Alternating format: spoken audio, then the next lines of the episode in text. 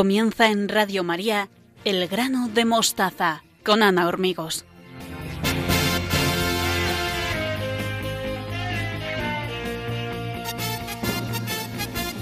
Sean todos bienvenidos.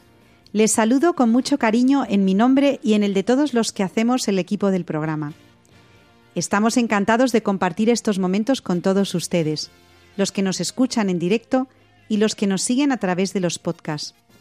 Estamos en Twitter y en Facebook, en la dirección arroba elgranomostaza. En el programa de hoy, Beatriz Hormigos y Victoria Melchor recuerdan a los educadores y padres que debemos ser firmes de carácter y pacientes a la vez. Belén Herrero descubre la etimología de la palabra fuego. Y Estanislao Martín nos hará reflexionar sobre la necesidad de la humildad y su relación con la virtud de la prudencia. ¿Se quedan con nosotros? Pues si es así, comenzamos el programa número 76, décimo tercero de la sexta temporada, con el convencimiento de que merece la pena estar aquí, juntos, y acompañarnos desde el corazón. Saludos de todo el equipo, Teresa Jiménez, Beatriz Hormigos, Victoria Melchor, Estanislao Martín y Belén Herrero.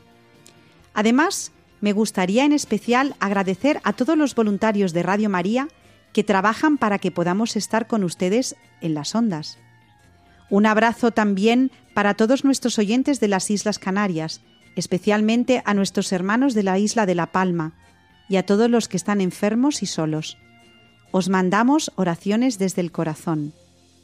Si quieren ponerse en contacto con nosotros, pueden hacerlo a través de la dirección de mail elgranodemostaza@radiomaria.es y estaremos a su disposición para lo que quieran contarnos. Estamos preparados para sacar el máximo provecho del hoy y de la hora, porque estamos convencidos de que merece la pena acompañarnos desde el corazón. No se muevan porque el grano de mostaza comienza.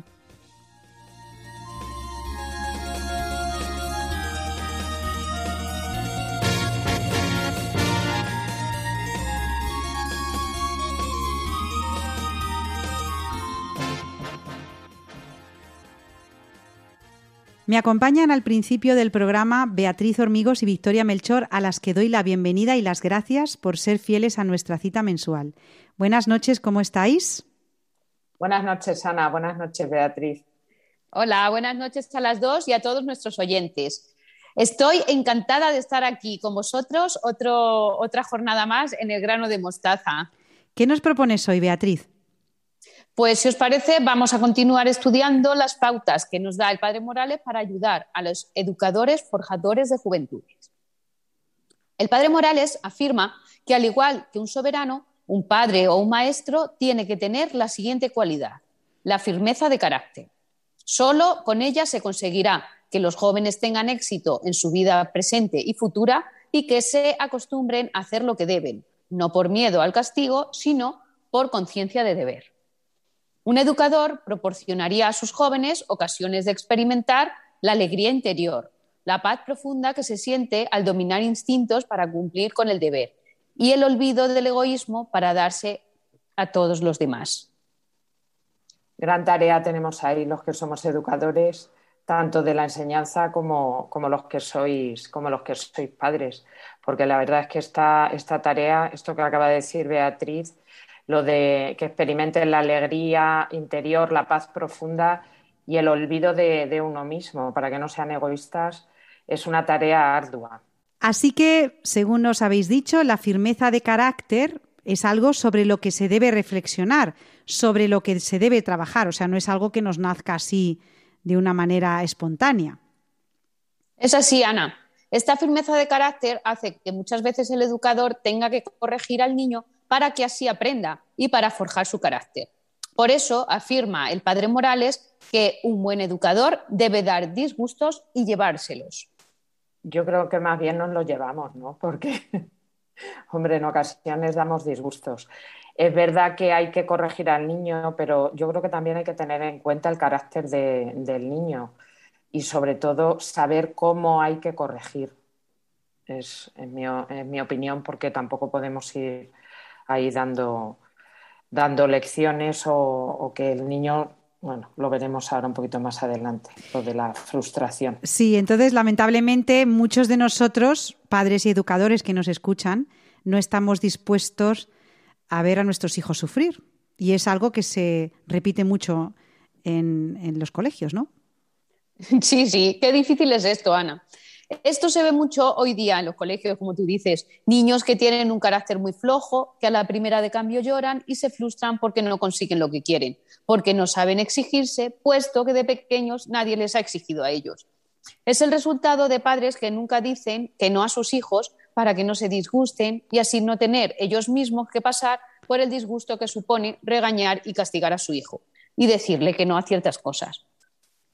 Porque lo que está claro es que no es plato de buen gusto regañar y hacer sentir mal a tu hijo o a tu alumno, ¿no? Pero cuando sabes que lo que haces lo haces por su bien, para forjar su carácter y hacer de tu hijo un adulto coherente e independiente, te merece la pena pasar por ese sufrimiento, porque sabes que es lo mejor para él. Fíjate que, fijaos que es un gran error este el de porque el niño no se frustre, porque el niño no sufra, no le digo nada, no le regaño. Y sin embargo, es que mm, las personas que lo hacen así, pues realmente se, equivocan. Yo estoy convencida cada vez más, según vienen eh, los niños al, colegio, que los maestros mm, a veces somos eh, los, primeros los primeros que decimos que no a los niños.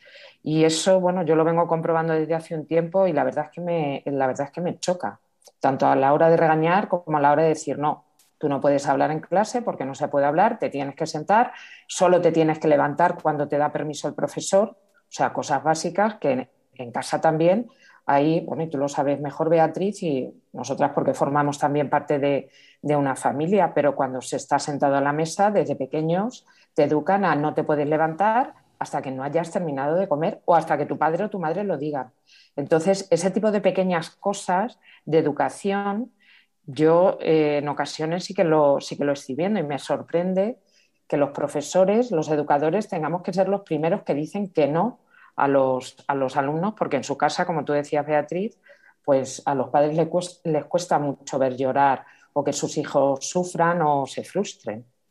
En una palabra, que hay que decir muchas veces a nuestros hijos que no, siempre por una razón justificada, no solamente por llevarles la contraria, y que no pasa nada porque sufran un poquito. Así es. Debemos dejar claro al joven que las cosas no hay que hacerlas para satisfacer nuestras propias necesidades y apetitos, sino que hay que hacerlas pensando en cuál es la voluntad de Dios, enseñándole a ser feliz haciendo en todo, siempre su divina voluntad.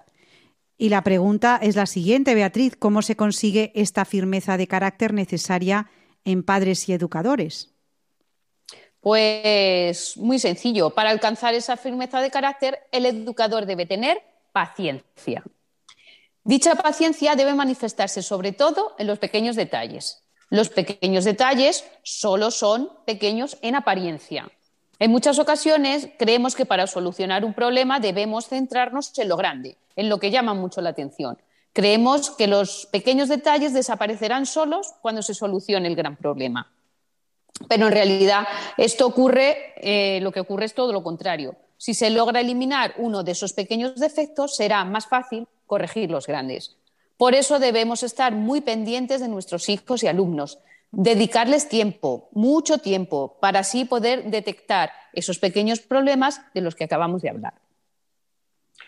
Ya lo has comentado en, otros programas y en más ocasiones, Beatriz, la importancia de dedicar tiempo a los, a los hijos. Y yo creo que para conseguir esta firmeza de carácter se necesita el ir educando, como decías ahora, en las cosas pequeñas y poco a poco, porque si no, cuando haya un problema mayor, yo creo que aparte de la paciencia, que para mí es que es fundamental para padres y, educadores, nos tenemos que cargar de paciencia. También es necesario para mm, conseguir esta firmeza de carácter el trabajo. Hay que trabajarse el carácter. Es verdad que cada uno nace con una forma de ser, una manera de ser. Y, bueno, es que yo soy así, ya claro, pero según vas madurando, tú puedes cambiar eso porque te das cuenta que lo que estás haciendo pues no está bien o no tiene por qué ser así. Y eso se lo tenemos que inculcar a, nuestros hijos, sobre todo en cosas que ya les afectan pues, eh, de una forma que se sale de lo común. Entonces, recapitulando un poquito, al educador, eh, a todos los que nos escuchan, que son padres educadores, se nos pide firmeza de carácter aderezada con mucha paciencia y también con la confianza de que estamos actuando por el bien de nuestros hijos.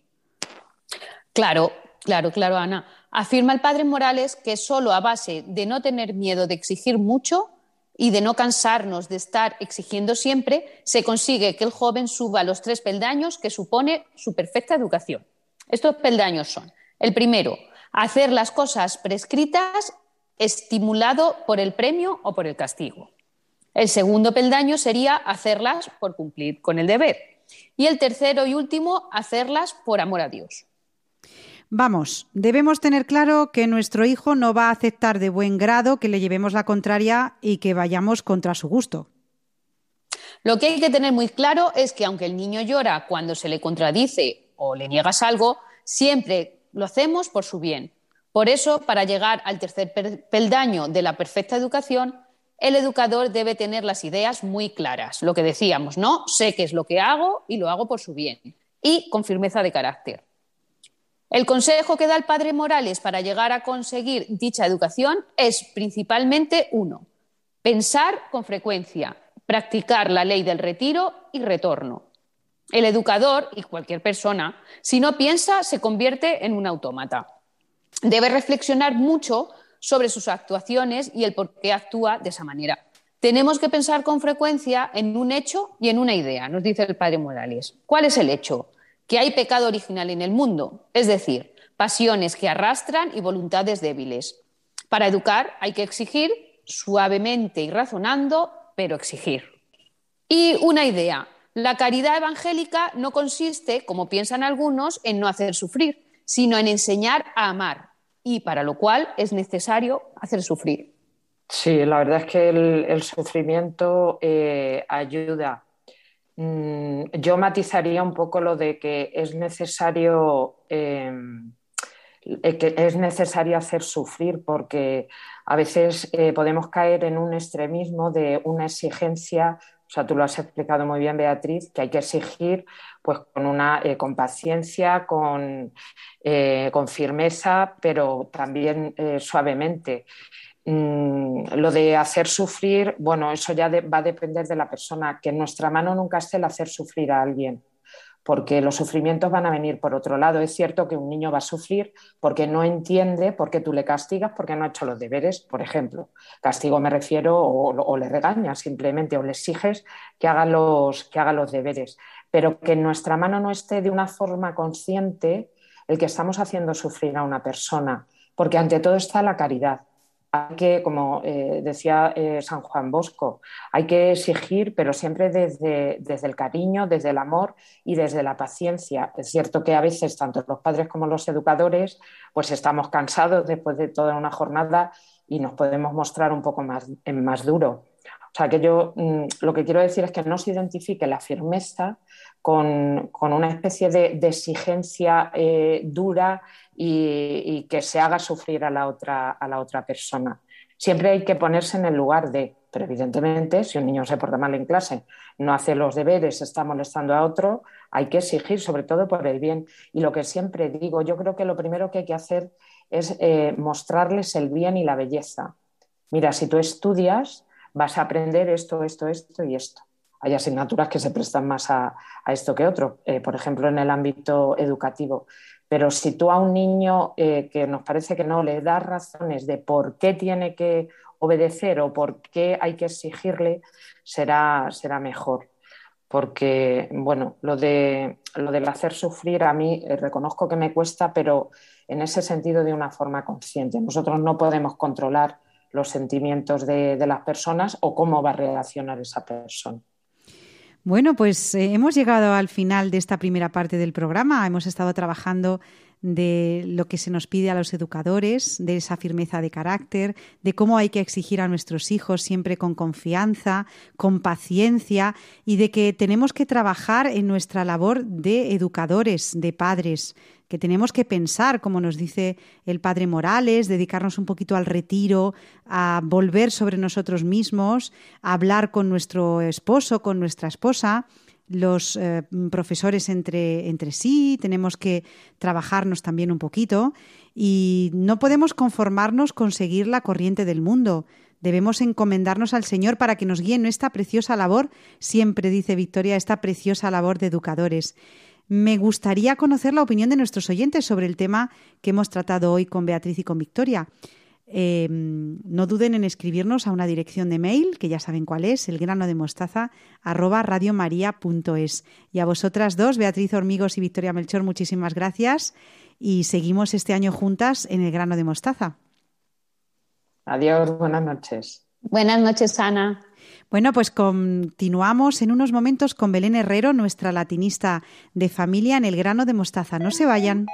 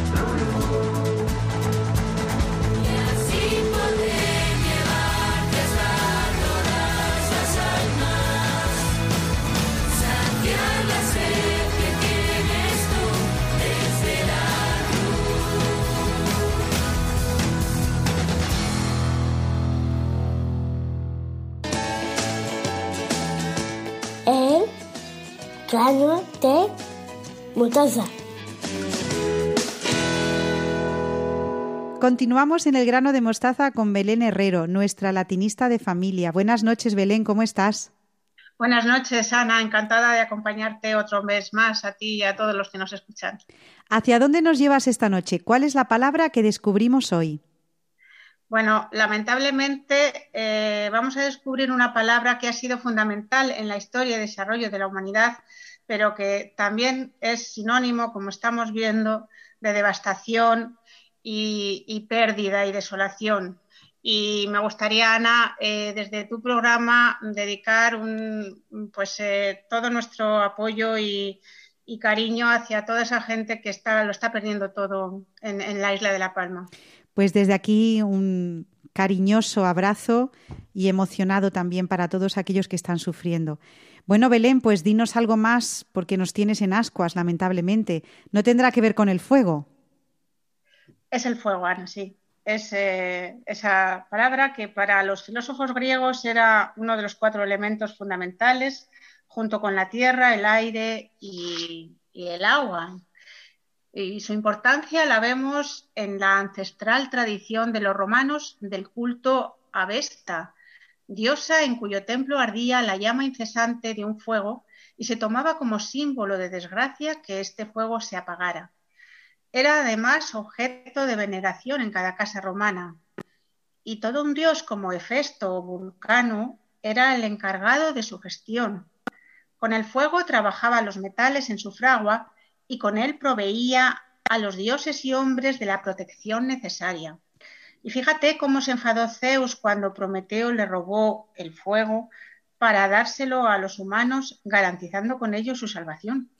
Pues sí, Belén, la importancia del fuego también se manifiesta en las escrituras, ya que las señales de fuego significan de manera especial la presencia santa de Dios, su poder y su gloria, así como la acción purificadora y limpiadora del Espíritu Santo. Y tenemos ejemplos como la zarza ardiente, la columna de fuego en el desierto, o el carbón ardiente que purificó los labios del profeta Isaías. Entonces, Belén, ¿cuál es el origen etimológico de la palabra fuego? Bueno, la palabra que nos viene del latín ha experimentado un cambio en las lenguas romances, ya que el latín utilizaba la voz ignis para hablar propiamente del fuego tal y como lo conocemos. Y de ella hemos mantenido algunos términos que seguro que te sabes, Ana. Creo que son ígneo e ignífugo. Eso es. En cambio, las lenguas romances se han adueñado del término latino focus, que en su origen era la hoguera del hogar. Este fuego como ya hemos dicho, podía ser sinónimo de destrucción, pero también se ha tomado desde el principio como sinónimo de pasión. Y así lo podemos eh, escuchar en este verso de Ovidio. Dice, litera que latos arcana fatevitur ignes. La letra misteriosa confesará el fuego oculto del amor. También nuestra literatura Belén se ha hecho eco de eso mismo, tal como dice Góngora en su poema. ¿Qué de medias noches canté en mi instrumento? Socorred, señora, con agua a mi fuego. Pues si te parece, Belén, vamos a descubrir cuántas palabras derivadas de fuego conocen nuestros oyentes. Bueno, tenemos unas cuantas y como siempre cuento con tu ayuda para hacer un repaso, Ana. Pues vamos a ello. A ver, era, el, era y es el sitio donde se hace la lumbre en las cocinas. Este es el hogar. Fíjate su importancia que hogar ha llegado a ser sinónimo de casa y estancia. Y quien pasa muchas horas en el hogar es hogareño. El pan cocido bajo la ceniza del fuego. Hogaza. Cuando el fuego levanta mucha llama. Pues esto es una fogata y una hoguera. Qué bonito aquí la F y la pérdida de la F, ¿verdad? Eso es, eso es. Sitio adecuado en las cocinas para hacer fuegos y guisos. Esto es el fogón y la llamarada instantánea que algunas materias producen al inflamarse. Fogonazo. La persona encargada de cuidar las máquinas de vapor. Este es el fogonero. Decimos que es así una persona ardiente o demasiado viva. Fogoso. Cuando damos salida al fuego. Pues desfogamos. Lámpara eléctrica de luz muy potente. El foco. Cuando tratamos de conseguir que la imagen de un objeto producido en el ojo de una lente se recoja con claridad sobre un plano u objeto determinado. Pues hay que utilizar el enfoque. ¿Y su antónimo, Ana? Pues es desenfocar. También la tenemos presente en palabras compuestas, ¿te acuerdas? Cortafuegos, matafuegos, tragafuego y lanzafuegos. Y el topónimo Tierra de Fuegos, en el extremo sur de América, llamada así porque los colonizadores españoles vieron fuegos dispersos y columnas de humo de las fogatas de los nativos que parecían flotar sobre las aguas. Y también hay muchas expresiones de uso común y sentido figurado, como por ejemplo a fuego lento, a sangre y fuego, echar a alguien fuego por los ojos, alto el fuego, jugar con fuego, prueba de fuego, atizar el fuego, bautismo de fuego, o sacar las castañas del fuego, o poner la mano en el fuego, frase que le debemos a un joven patricio romano llamado Mucio Escébola, quien decidió introducirse en el campo enemigo para matar al rey etrusco Porsena, pero se equivocó de víctima. Porsena le amenazó con torturarle, pero el patricio romano puso su mano en un brasero y dejó que se consumiera. O sea, que la frase nos recuerda que estamos tan seguros de algo que si nos equivocamos estamos dispuestos a quemarnos la mano. Y el gran Cicerón nos recuerda la importancia del fuego en esta maravillosa frase. Amicus magis necessarius quam ignis et aqua est. Un amigo es más necesario que el fuego y el agua. Bueno, Belén, me ha encantado este viaje con el fuego como luminaria de nuestro camino, ya que el fuego no solo sirve para calentar, sino para dar luz, como la función del Espíritu Santo en nuestras vidas. Así es, Ana. Bueno, nos vamos a despedir con una frase de Plutarco, quien dice, la mente no es un recipiente que debe ser llenado, sino un fuego que debe encenderse. Y la música la pone el señor Johnny Cash y su anillo de fuego, pero un fuego del bueno, ese que hace que Miguel Ángel esculpa su piedad, Beethoven componga sus sinfonías, los enamorados bailen su propia música y las cosas de cada día funcionen como si no pasara nada. Un beso y hasta el mes que viene, Ana. Bueno, Belén, muchísimas gracias a ti, a Belén Herrero, por su apasionado conocimiento de las palabras que nos, nos transmite siempre con ilusión y alegría. Cuídate mucho, Belén, hasta el mes que viene. Y ustedes no se vayan, que en unos momentos se une al programa Estanislao Martín.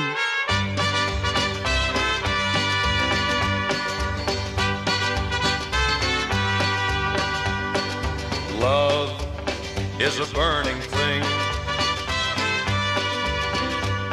and it makes a fiery ring. Bound by wild desire, I fell into a ring of fire. I fell into a burning ring of fire. I went down, down, down, and the flames went higher, and it burns, burns, burns. The ring of fire,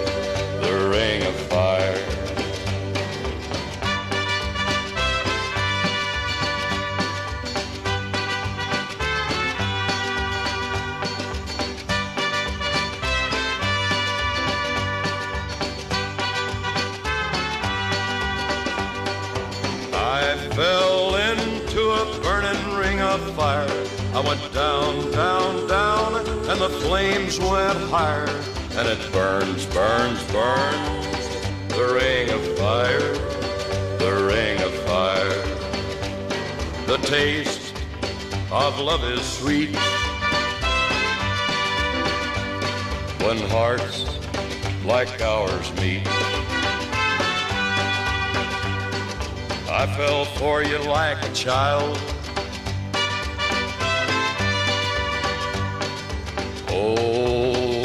fire went wild. I fell into a burning ring of fire. I went down, down, down, and the flames went higher. And it burns, burns, burns, the ring of fire, the ring of fire. I fell into a burning ring of fire. I went down, down, down, and the flames went higher. And it burns, burns, burns, the ring of fire, the ring of fire. And it burns, burns, burns, the ring of fire, the ring of fire,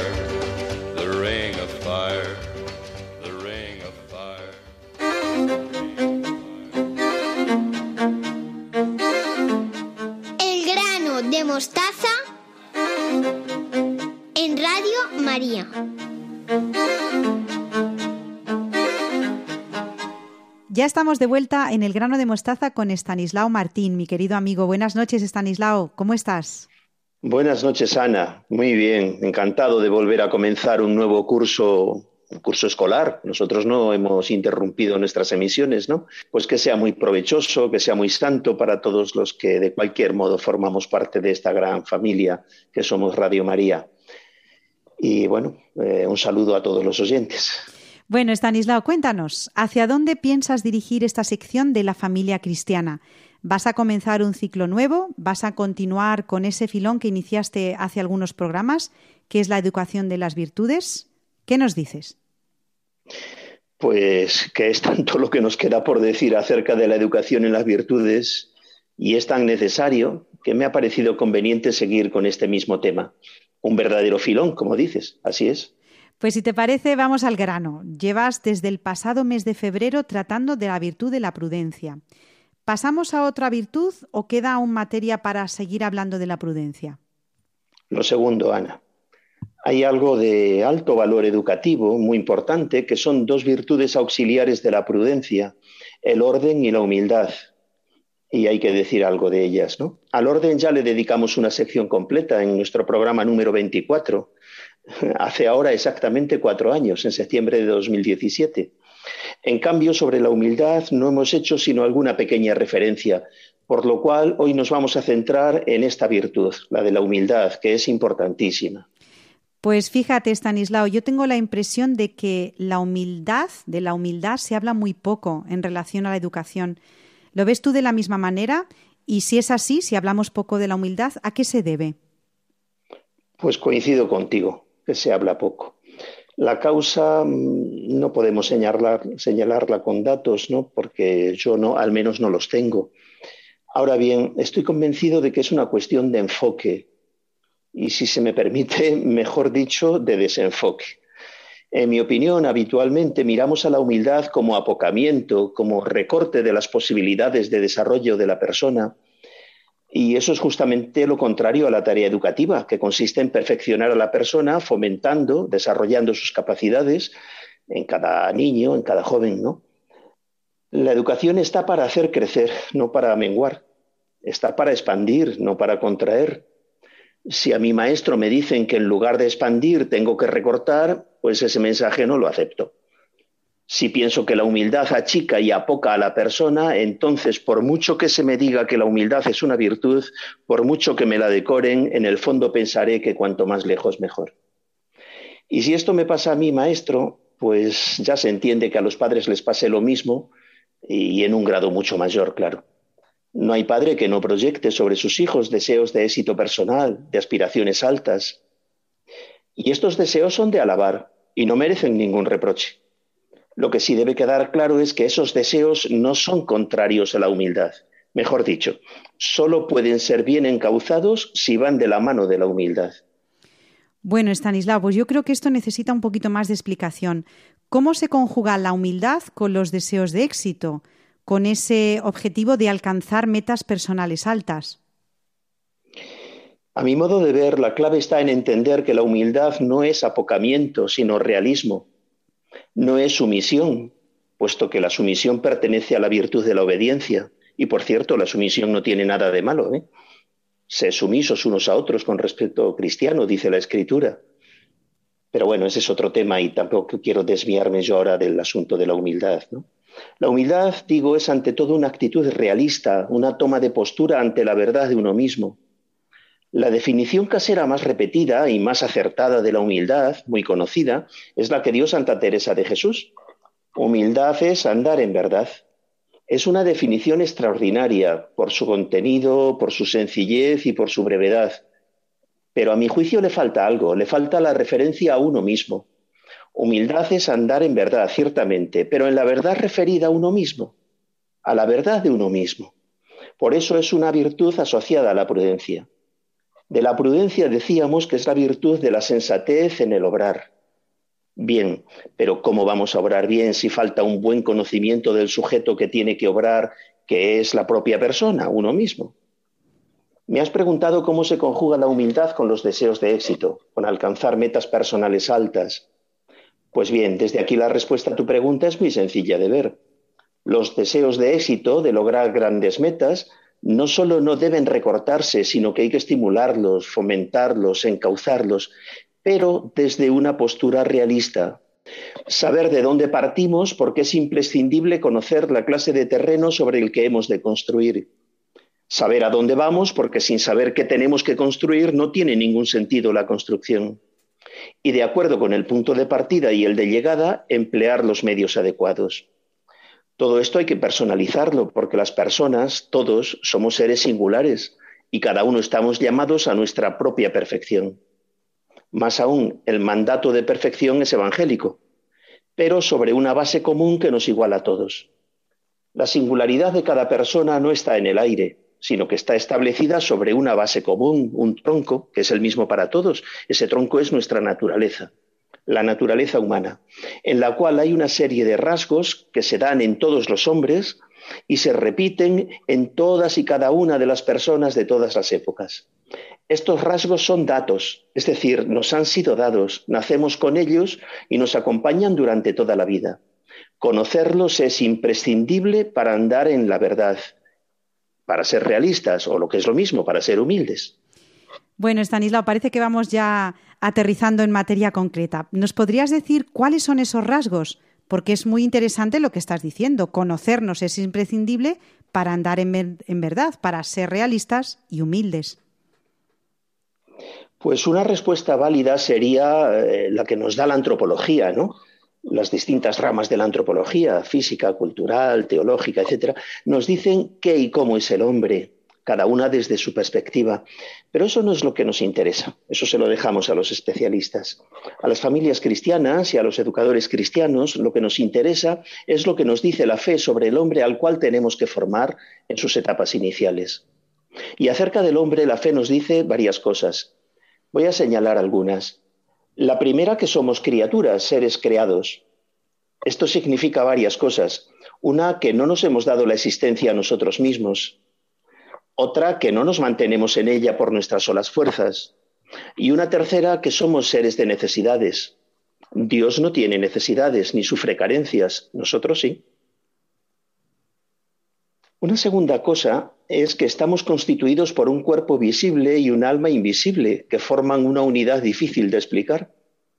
De esta unidad brota una esfera a la que llamamos afectividad, de la cual se encarga especialmente la psicología.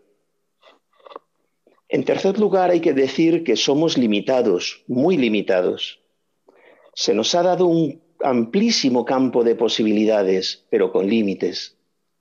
Algunos de esos límites son ensanchables, pero siguen siendo límites, topes que no podemos sobrepasar. En cuarto lugar, yo diría que estamos heridos. Esto es algo que se nos suele olvidar con mucha frecuencia, pero es un olvido que nos lleva a salirnos de nuestra realidad. Desde la fe sabemos que estamos heridos por el pecado, tanto por el pecado original como por los pecados personales. A quien no tenga fe, la explicación del origen de estas heridas pues le será indiferente, es más, no lo compartirá, pero sufrirá las heridas de la misma manera y a falta de fe probablemente en un grado mucho mayor. En quinto lugar, somos seres libres, con la grandeza y el riesgo que esto conlleva. Eh, matizo la expresión. A ver, es verdad que somos libres, pero más en potencia que en acto. En realidad hay que decir que estamos llamados a serlo, a crecer en libertad, y que necesitamos aprender a ser libres. En sexto lugar, desde la fe, claro, decimos que somos redimidos. Jesucristo nos ha redimido y nos ha conseguido una salvación que está sin aplicar en su totalidad. La consecuencia más grave de los pecados es la muerte eterna y para, y para librarnos de la muerte ya tenemos el antídoto, ¿no? Ahora bien, ese antídoto hay que aplicarlo personalmente porque, como decía antes, las heridas no están curadas del todo. Es mucha la parte curada, pero falta que acabemos de aplicar el tratamiento que el mismo Jesús nos ha recetado a través de la Iglesia. En séptimo lugar, no podemos olvidar que somos hijos. Nos debemos a varias filiaciones. La más importante es la filiación divina. Somos hijos de Dios. Ocho. Estamos orientados hacia el bien, llamados a un bien supremo, que es la santidad, que podemos alcanzar o no. Los caminos son múltiples, pero la llamada a la santidad es lo que tienen en común todas las vocaciones. En noveno lugar, y último, hay que decir que somos perfectibles, progresivos, nos vamos construyendo poco a poco. Bien, estos nueve datos, y probablemente algunos más, a mí me ha parecido que estos son interesantes de señalar, estos nueve datos eh, es lo que somos, visto a la luz de la fe, claro. La fe, Ana, es muy realista. La fe nos ayuda a ser humildes. ¿Sabes por qué? Porque ilumina la razón haciéndonos ver la realidad en su totalidad. Y esto solo lo da la fe. Sin fe la razón también funciona, pero ve aspectos parciales. En cambio, la fe nos da una visión de totalidad que no podemos conseguir sin fe. Del mismo modo que la prudencia depende de la humildad, esta, la humildad, depende de la fe. Por eso, sin fe, la humildad no tiene recorrido. Y si tiene alguno es muy corto y es digno de rechazo, con toda lógica. Sin fe no se entiende la humildad. En cambio, desde la fe bien vivida, la humildad sale casi sola, vamos a decir. Nunca sale sola y siempre hay que trabajarla, pero es mucho lo que tenemos ganado. Bueno, sobre todos estos rasgos se podría explicar, y yo creo que lo deberemos hacer, ¿no? Si te parece, en próximos programas, pero sí que me parece que son importantes para dibujar un cuadro sobre lo que somos y desde ellos poder educar en la humildad. Bien, ya lo iremos tratando. Bueno, Stanislao, mm, eh, oyéndote me acuerdo de lo que nos dijo nuestro Señor en el Evangelio. Aprended de mí que soy manso y humilde de corazón. Es decir, Mm, él mismo, nuestro Señor, se definió como manso y humilde de corazón. Fíjate la importancia que tiene la humildad, que él mismo dice de sí mismo, nuestro Señor, que nos quiere con locura, que es humilde de corazón y nos llama a ser como Él. Tanto tenemos que pedirle al Señor esta sabiduría, lo que nos estás tú eh, explicando hoy. Quisiera hacerte una pregunta, Stanislao, después de estas nueve características que nos has explicado. ¿Cuál es para ti, de las, de las nueve que has nombrado, la que es más urgente hoy trabajar con nuestros jóvenes. ¿Cuál te parece? Pues a mí todas me parecen importantes, ¿no? Pero me parece que la primera es muy importante. Somos criaturas, es decir, no somos autosuficientes, porque la autosuficiencia es un mensaje que estamos recibiendo permanentemente. Si lo quieres hacer, lo puedes hacer. Si te empeñas en ello, lo sacas. Eh, si lo deseas, adelante. Eh, esto no es verdad. Esto no es verdad. En esto hay algo de verdad, pero no es una verdad completa. Esto lo hemos oído ahora mucho pues, en las Olimpiadas Paralímpicas, en las no paralímpicas, las, Olimpiadas previas, ¿no? las de los que no sufren ninguna merma. Eh, en el mundo del deporte se oye mucho esto, en el de la empresa, y no es verdad, no es verdad. Nosotros no tenemos en nuestras manos todos los resortes para salir adelante y para darnos pues esa felicidad a la que todos aspiramos. Somos criaturas, seres dependientes, eh, no nos debemos a nosotros mismos, no lo dominamos todo. Fíjate ahora que estamos con estos temas del, volcán, de las catástrofes naturales y demás, de la epidemia, de todo esto, dices, pero si tú eres una pobre criatura, si un bichito que no podemos ni siquiera observar a simple vista eh, te tumba y te manda a la tumba, eh, si eh, ahí tienes un volcán desatado y no tienes ninguna manera de sujetarlo por ninguna parte, lo único que puedes hacer es huir. Es decir, se nos olvida que somos criaturas, no nos, no nos debemos a nosotros mismos. yo pondría esto en primer lugar, Ana. Bueno, claro, Stanislao, eh, esta crisis tiene que ver mucho con la crisis de la familia, porque si tú no te, tú no te sabes criatura, creado, no dado la vida a ti mismo, ni en tu propia familia, pues todo lo demás está mm, desquiciado, está fuera de sitio, ¿no? Claro, esto tiene mucho que ver con el tema de los derechos, ¿no? Cuando yo me entiendo autosuficiente, pues puedo exigir cuando entiendo que no soy autosuficiente, sino que lo que tengo me lo han dado, eh, entonces la actitud propia es el agradecimiento, la gratitud, ¿no? Pues es entender la vida desde el don, desde todo lo que hemos recibido, o entenderla desde unos supuestos derechos que se nos deben y que todo el mundo nos debe. Y esto especialmente es algo de la que, hay que educar en familia y hay que decir en familia. Eh, tú no, has, eh, tú no nos has recibido a nosotros, podría decirle, pueden decirle ¿eh? Eh, los padres, cualesquiera, cualesquiera que sean padres, les pueden decir esto a su hijo, ¿no? Tú no nos has recibido a nosotros, es al revés, nosotros te hemos recibido a ti. Cuando tú has empezado a estar en este mundo, nosotros ya teníamos un recorrido hecho y habíamos preparado esta casa y habíamos preparado todo lo que tú necesitas. Es decir, no somos deudores tuyos, o al menos no lo somos totalmente. aunque tengamos nuestras obligaciones con, respecto a ti. ¿no? Bien, como ves, son planteamientos que quizás se nos escapan y que habría que tratarlos más despacio, pero tienes razón, ¿eh? es verdad lo que dices. Además, Estanislao, Beatriz Hormigos y Victoria Melchor, eh, hace unos momentos en el grano de mostaza, nos han dicho que los padres y educadores tenemos que reflexionar. A algún momento en el día tenemos que pensar sobre estas cosas, sobre estos eh, pues, elementos de nuestra vida, de nuestra existencia, porque de otra manera Stanislao es una fuerza la corriente del mundo que nos arrastra y nos lleva hacia sitios a, los que no queremos ir, desde luego. Como no nos paremos un rato todos los días o un poquito durante el fin de semana o incluso eh, al mes, un momento para estar a solas con el Señor, reflexionar sobre estas cosas. Somos criaturas, somos dependientes, eh, tenemos que ser agradecidos, tenemos que buscar el bien de nuestros hijos, no lo que nos dice la sociedad, el mundo, los medios de comunicación, que es lo que tenemos que hacer.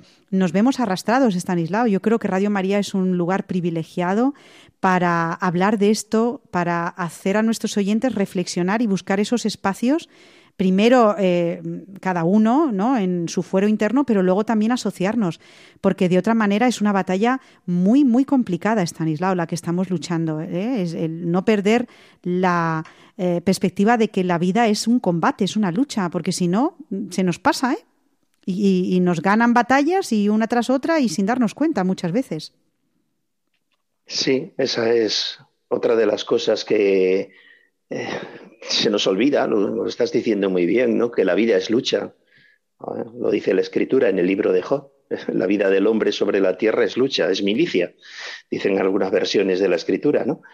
Y, bueno, pues no, entendemos que es un paseo por la existencia como si estuviéramos flotando en un lago de aguas tranquilas, vamos. y no, no, no, no, no, no, estamos en plena borrasca siempre. Ahí está, Stanislao. Así que a luchar con mucho ánimo, con mucha confianza y animándonos unos a otros. Mira, el otro día me decía un sacerdote, hablando de la educación y la paciencia en las clases, que le decía una feligresa suya que era, era maestra ya mayor, que decía, claro, claro, ya me gustaría ver aquí a Job, decía en las clases. pues claro, pues sí, hay que encomendarnos a los santos, porque muchas veces la batalla es complicada. Estanislao, qué decirte que muchísimas gracias por estas reflexiones sobre la virtud de la prudencia y su relación con la humildad. Esperamos escuchar a nuestros oyentes. Sabemos que están ustedes muy pendientes del grano de mostaza, especialmente de todo lo que nos explica Stanislao Martín.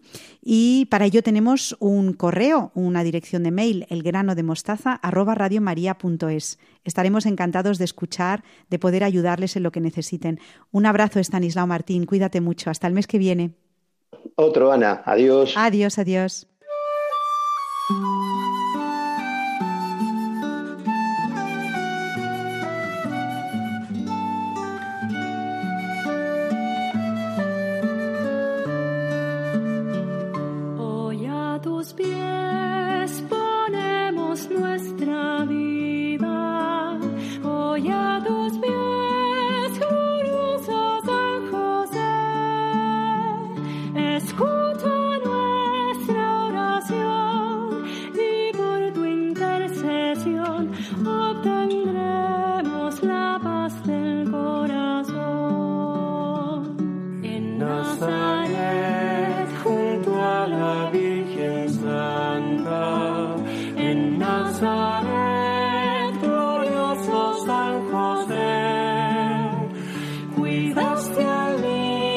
Jesús, pues por tu gran virtud fuiste digno tu sol.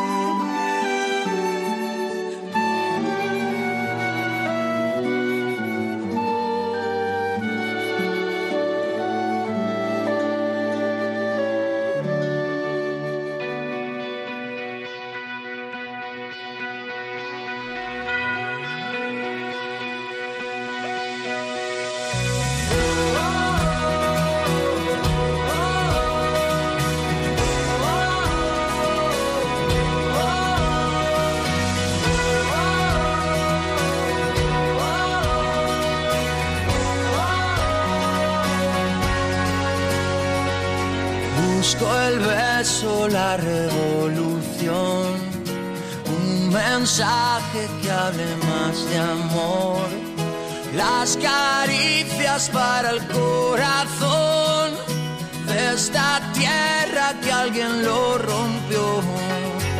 Busco el gesto lleno de valor que nos traiga el cuento y la versión. Donde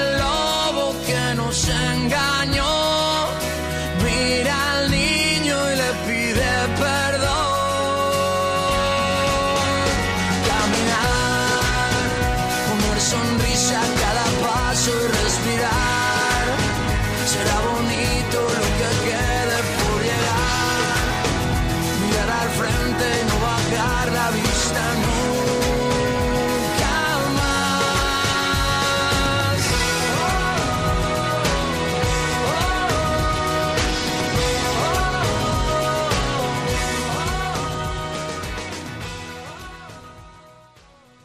Juntos hemos sembrado nuestro pequeño grano de mostaza y ya van 76 en Radio María. Ahora nos toca cuidarlo, regarlo, trabajar para que se convierta en un gran árbol.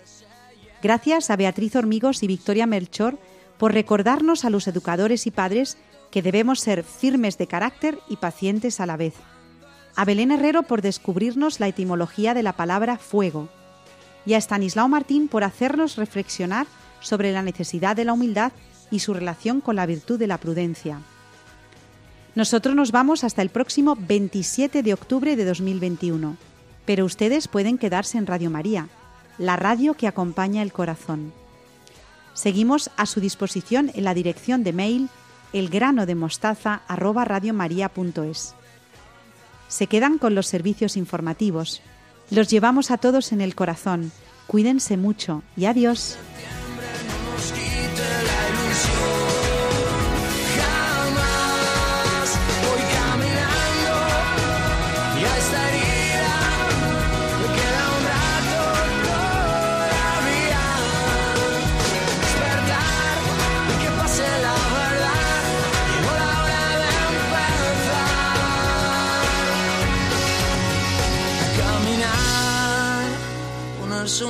A cada paso y respirar.